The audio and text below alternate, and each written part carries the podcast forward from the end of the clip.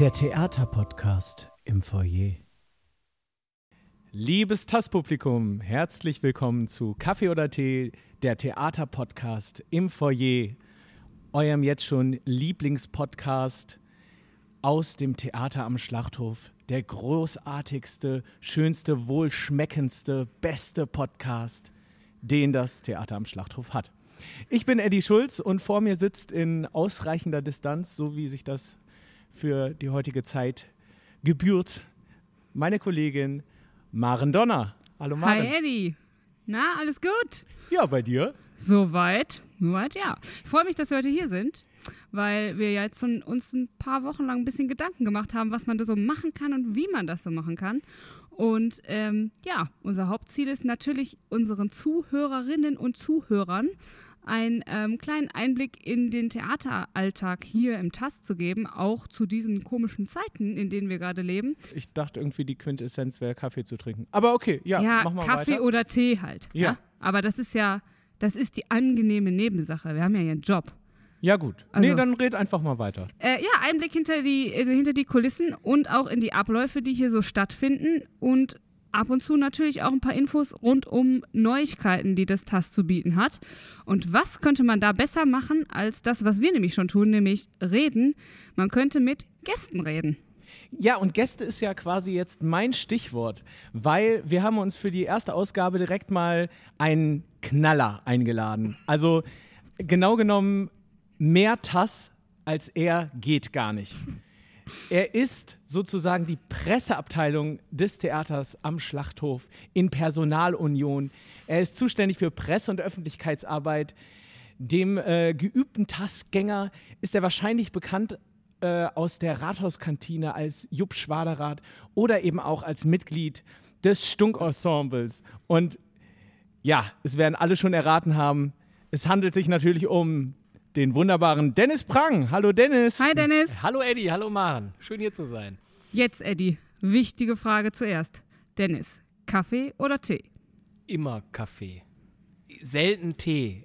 Also wenn ich krank bin. Fencheltee? Fencheltee? Ja, Fenchel, Fencheltee oder äh, Ingwertee. Den trinke ich tatsächlich auch mal zwischendurch, aber sonst eigentlich Kaffee. Roher okay. Ingwer, immer sehr gut. Einfach ja. direkt roher Ingwer draufbeißen, mit ein bisschen Honig können jetzt alle zu Hause erstmal ausprobieren. Mm. okay, also machen wir demnächst neue Kategorie Kaffee, Tee oder Ingwer-Shot. Genau. So, ich mach mal den Kaffee für ja. den Dennis. Und in der Zeit kannst du dem Dennis ja ein paar Fragen stellen. Wir kommen nämlich jetzt zu unserer ersten großartigen Rubrik. Das TAS äh, Freundebuch. Das TAS-Freundebuch, super. Wir kennen das alle von früher mit dem Freundebuch, deswegen brauche ich, glaube ich, nicht viel erklären. Los geht's, Dennis. Voller Name. Dennis Prang. Geboren in. Essen. Berufswunsch als Kind. Äh, singender Bauer. Hm. Meine Traumrolle im Film, TV und Theater. Der Hausmeister. Krause in dem Fall, oder? Nee, nee, ich hatte kein reales Vorbild. Ja. Lieblingskünstler. Lieblingskünstler Helge Schneider. Meine beste Eigenschaft. Meine. Ähm, oh Gott, das sind immer so gemeine Fragen, auf die man schnell antworten muss. Können wir Sollen wir die kurz springen? ja, gerne. Okay, kommen wir gleich zurück. Spontanität. Spontanität nicht. Okay. Achtung, vielleicht geht das besser. Ja. Damit macht man mir eine Freude. Pizza. Aha. Das mache ich, wenn ich nicht im TAS bin. Oh, äh, äh, Fahrradfahren, spazieren gehen, reisen, kochen, Yoga. Aha. Das schätzen meine Kollegen an mir. Ich glaube, meine äh, scheinbare Gelassenheit. Scheinbar ist sehr schön. Lieblingsstück am TAS. Das Schwierige an der Frage ist ja tatsächlich, dass ich ja jetzt seit acht Jahren hier bin und da hat so viele Stücke gegeben, dass ich äh, mich echt schwer damit tue, jetzt eins zu benennen, was ich am besten fand. Okay, also spontan kam da auch nicht sowas. Ich fand natürlich alles toll. Okay. Lieblingswortspiel mit Tass. Hoch die Tassen. Und mein schönster Tass-Moment. Mein schönster Tass-Moment. Oh, den hatte ich letztens erst. Ähm, ohne, ohne Person oder konkrete Dinge zu nennen ich habe mich mit jemandem unterhalten und dann dachte ich irgendwann, geil. Das ist Diversität also. Und ich arbeite in einem Laden, wo so viele unterschiedliche Menschen sind, mit so viel unterschiedlichen Herkünften, mit so viel unterschiedlichen, wie sagt man heute, Gender-Identitäten, dass ich gedacht habe, das ist echt mein Lieblingsort hier zu arbeiten, weil ich noch nie in meinem Leben an einem Ort gearbeitet habe, wo so viele unterschiedliche Menschen zusammengekommen sind, die sich trotzdem so gut miteinander verstehen. Cool. Wir haben es nicht vergessen. Meine beste Eigenschaft. Eine beste. Mein Humor natürlich. Ja, klar. Ja, ja, klar. Sicher. Super. Du hast es jetzt gerade eben schon erwähnt in deinem Lieblings-Tass-Moment. Also du arbeitest hier ja tatsächlich und äh, arbeitest hier offensichtlich in einem sehr für dich produktiven, kreativen, inspirierenden Umfeld.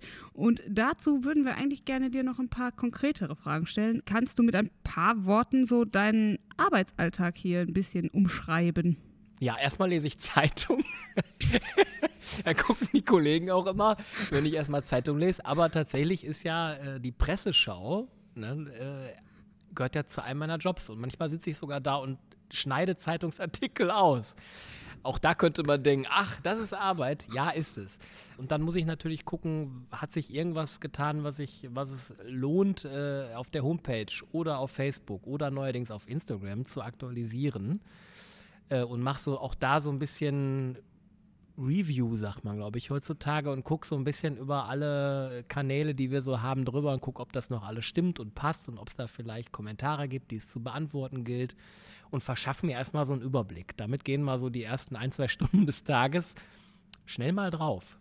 Du sagst gerade Instagram. Ähm, inwieweit würdest du denn sagen, hat sich deine Arbeit in den letzten Jahren diesbezüglich geändert, auch was Medienpräsenz angeht, wenn du an die Anfänge denkst deiner Pressearbeit? Massiv. Instagram zum Beispiel ist für mich Neuland. mein Lieblingswort unserer bald scheidenden Kanzlerin. Ich stelle gerade fest, äh, dass auch mir es gut tun würde, und ich mache das tatsächlich gerade in der Zeit, wo man mehr Zeit ist, sich auch nochmal in Dinge einzulesen und sozusagen weiterzubilden, weil ganz ehrlich und hier an dieser Stelle total exklusiv in diesem Podcast, ich habe keine Ahnung wie das funktioniert. Aber ich mache es trotzdem. Ich mache Versuch und Irrtum und irgendwas kommt bei raus. Aber einarbeiten äh, ist ja irgendwie ein, ein gutes Lebensmotto von dir, wenn man überlegt, dass du, ähm, was wahrscheinlich die wenigsten wissen, Sozialpädagogik studiert hast. Wir haben Soziale dich Arbeit. Soziale Arbeit. ja, Oh, da hast. steht im Internet was Falsches. Na toll. Wir haben Ja, das gestalkt. Da stehen, da stehen Sachen. Man sieht, das Internet ist auch für uns noch Neuland beim Recherchieren von Dingen. ähm, soziale Arbeit äh, hast du studiert und ähm, wie kommt man denn von sozialer Arbeit an den Job, den du hier ausübst? Erstmal müsste man eigentlich erzählen, wie ich zur sozialen Arbeit gekommen bin, dann erklärt sich schon vieles andere. Weil mein Bruder mich irgendwann angerufen hat im, im Sommerurlaub und gefragt, Dennis, du hast ja so einen Bogen gekriegt, äh, du musst da jetzt mal eintragen, was du studieren willst. Und dann habe ich gesagt, lies mal vor, was es so gibt. Und dann hat er vorgesehen, sozial klingt gut, haben immer alle gesagt, ich wäre so ein sozialer Typ, trag mal ein. Und da ist natürlich, ich habe das schon auch sehr gerne gemacht, äh, soziale Arbeit, ist gerne studiert, habe mich ehrenamtlich sehr viel damals schon bei der Arbeiterwohlfahrt, äh, bei der AWO engagiert und habe das dann ein paar Jahre gemacht, ähm, habe aber immer parallel, also ähnlich mit dem Zeitpunkt, dass ich angefangen habe zu studieren, habe ich meinen ersten Kabarettkurs bei Martin Meyer-Bode äh, gemacht im Komödien und äh, habe Blut geleckt.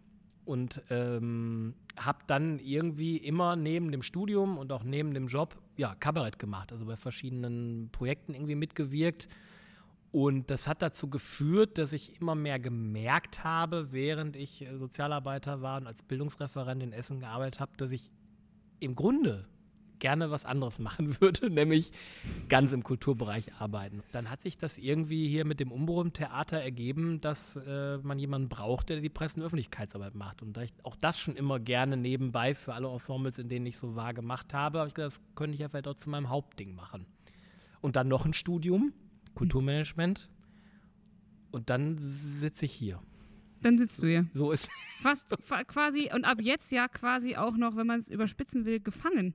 Denn du hast ja seit dem Sommer einen neuen Job hier sozusagen, beziehungsweise Ja. einen etwas anders gearteten. Kannst du dazu auch ein bisschen was erzählen? Beziehungsweise die Rahmenbedingungen sind es wahrscheinlich. Die Rahmenbedingungen, ja, es gab äh, plötzlich in diesem verrückten Jahr 2020, wo man ja denkt, dass irgendwie alles den Bach runtergeht und gerade für die Kultur das auch nicht so richtig gut gerade alles läuft, äh, man nicht so richtig weiß, wo das Geld herkommen soll, wenn es keine Einnahmen mehr gibt, weil keine Zuschauer mehr ins Theater kommen dürfen, haben wir das große Glück gehabt, äh, dass die äh, Landesregierung schon deutlich vor Corona, das hat also mit Corona gar nichts zu tun, äh, beschlossen hat, die Soziokultur mal wieder etwas zu unterstützen, einen Topf zu eröffnen, aus dem wir jetzt Gelder bekommen, weil wir einen Antrag gestellt haben, ähm, in dem es darum geht, die Leute auch digital mehr abzuholen tatsächlich. Oh, Aber auch hier, weil es ja Soziokultur ist und wir auch ein soziokulturelles Zentrum sind, die Leute aus dem Stadtteil etwas mehr noch abzuholen.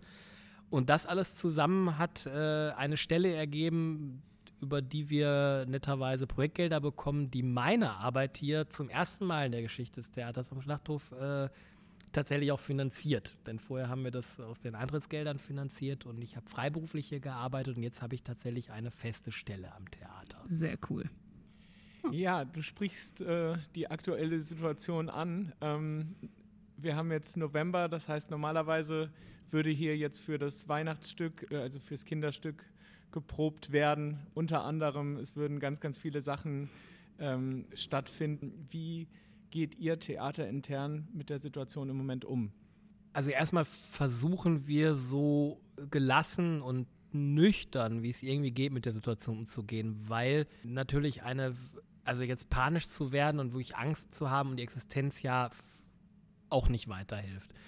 Ähm, wir sind aber dazu, das muss man ja auch mal ganz deutlich sagen, in der glücklichen Lage, und das sind ja nicht alle und schon gar nicht die freien Theater äh, Nordrhein-Westfalen oder in Deutschland, äh, dass wir so ein Drittel unserer, unserer Kosten, die wir so übers Jahr gesehen haben, halt finanziert kriegen aus öffentlichen Geldern. Das heißt, das Theater ist, was so die Fixkosten sozusagen angeht, ziemlich genau durchfinanziert. Also es geht uns im Verhältnis zu vielen anderen Kunst- und Kulturschaffenden sehr gut. Ja. So. Was nicht so bleiben muss, aber im Moment kann man das so sagen. Das hat schon mal dazu geführt, dass wir vielleicht ein bisschen ruhiger sind, ähm, und entspannter als, als viele andere und das hat einfach auch mit Existenzangst zu tun. Da kann man auch verstehen, wenn man dann äh, ja auch öffentlich vielleicht etwas mehr jammert oder sich beklagt oder, oder was auch immer. Das ist für uns völlig nachvollziehbar und wir haben eben da ein bisschen mehr Glück gehabt als andere, muss man auch mal sagen. Und dann ist es so, dass aber auch ziemlich früh hier entschieden wurde, halt immer zu gucken, was geht.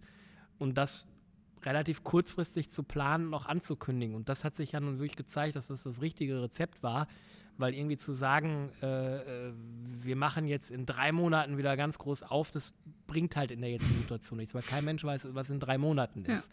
Und deswegen wurde immer wochenweise oder vielleicht zwei Wochenweise oder vielleicht auch monatlich mal geplant, aber immer auf Sicht gefahren sozusagen. Das kennt man ja so ein bisschen aus dem Nebel, wenn man im Auto sitzt und gelernt hat, eigentlich sollte man ab einer gewissen Sicht immer nur so weit fahren, wie man auch gucken kann und so schnell fahren, wie man bremsen oder Ja. gucken kann. Und wir haben das ganz, ganz, ganz, ganz, ganz konsequent umgesetzt in den letzten Wochen und Monaten. Und ich glaube, dass uns das so ein bisschen den Arsch gerettet hat, weil weil das dazu geführt hat, dass wir dann doch immer ein bisschen was machen konnten und zum Beispiel jetzt den, den Sommer über quasi durchgespielt haben. Und das rettet uns jetzt auch so ein bisschen, auch finanziell tatsächlich.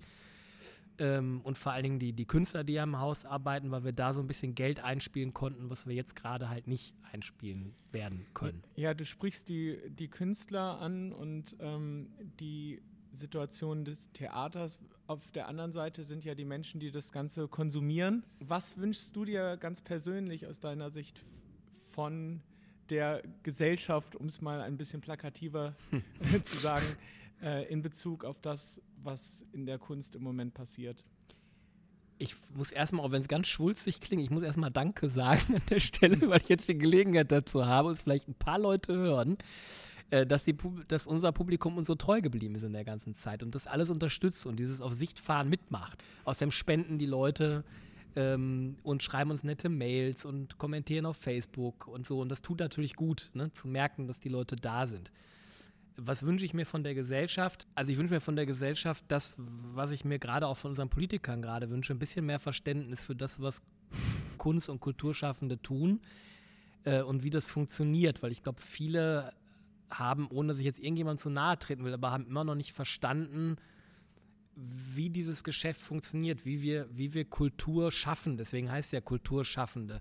Und dass die meisten eben freiberuflich sind und dass die gerade sehr viel um ihre Existenz bangen müssen, weil eben gerade einfach von jetzt auf gleich überhaupt kein Geld reinkommt.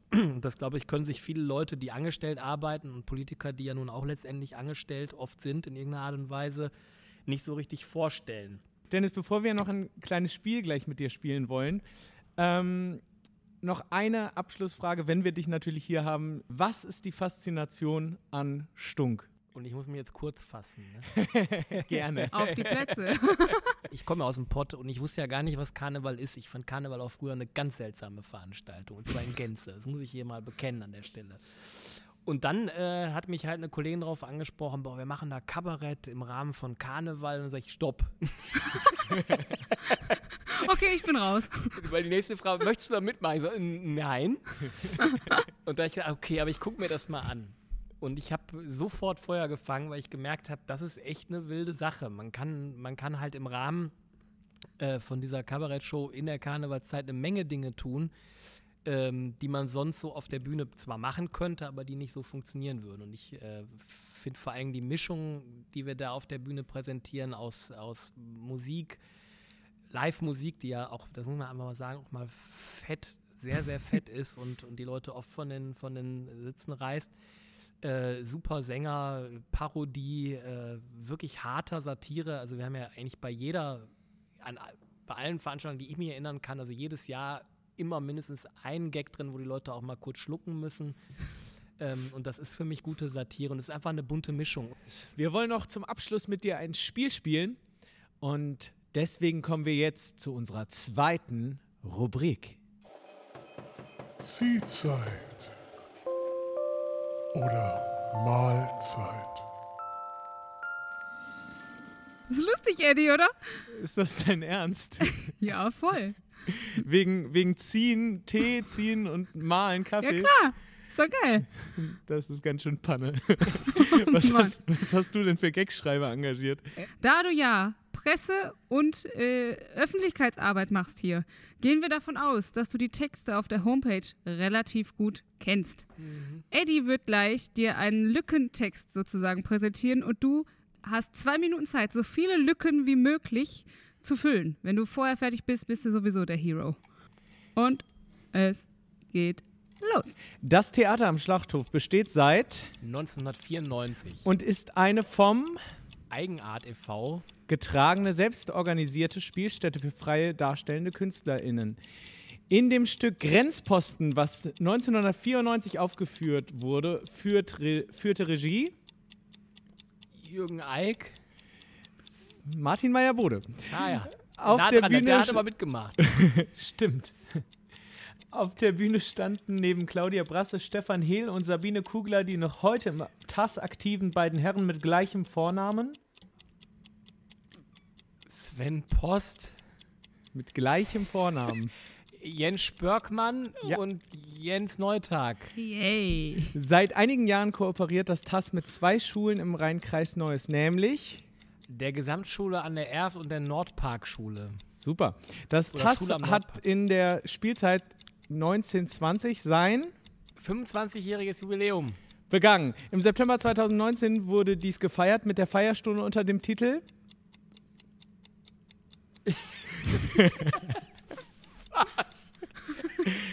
Das ist ja schlimm. Ja, ja Titel. Wir gehen wir erstmal weiter. Ja. So wie den beiden Jubiläumsveranstaltungen. 1994 Unplugged und Kabarett-Klassentreffen. Sehr gut. Wenn Sie Karten bestellen wollen, können Sie das per Mail unter Karten at tas-neues.de oder telefonisch unter 02131 277 499. Ja, jetzt noch die letzte Lücke. Kriegen wir die noch? letzte Lücke noch mit der Feierstunde unter dem Titel Naja, feiern ist schon mal dabei. Feiern. Feiern, singen, klatschen. Jawohl! Und Äh, der war so Jetzt ist die Zeit. Du bist der Hero. Achtung. Und Wahnsinn. Du darfst den Job behalten. genau. Und äh, wir haben da noch eine allerletzte Abschlussfrage für dich. Ähm, denn das TAS braucht ja immer guten Merchandise. Also so, was kann man nach außen bringen, damit die Leute auch zu Hause ein Stück TAS haben? Und was bietet sich da besser an als eine Tasse, aus der man Kaffee oder Tee trinken kann? Ähm, die Frage an dich wäre, wenn du eine dieser Tassen gestalten könntest, was wäre da drauf zu sehen oder zu lesen? Tatsächlich würde ich, äh, ich bin ja immer eher für Fotografien. Also ich hätte gerne äh, vielleicht eine äh, stilisierte, verfremdete Fotografie einfach vom Theater. Gut, dann folgt jetzt zum Schluss noch der Werbeblock.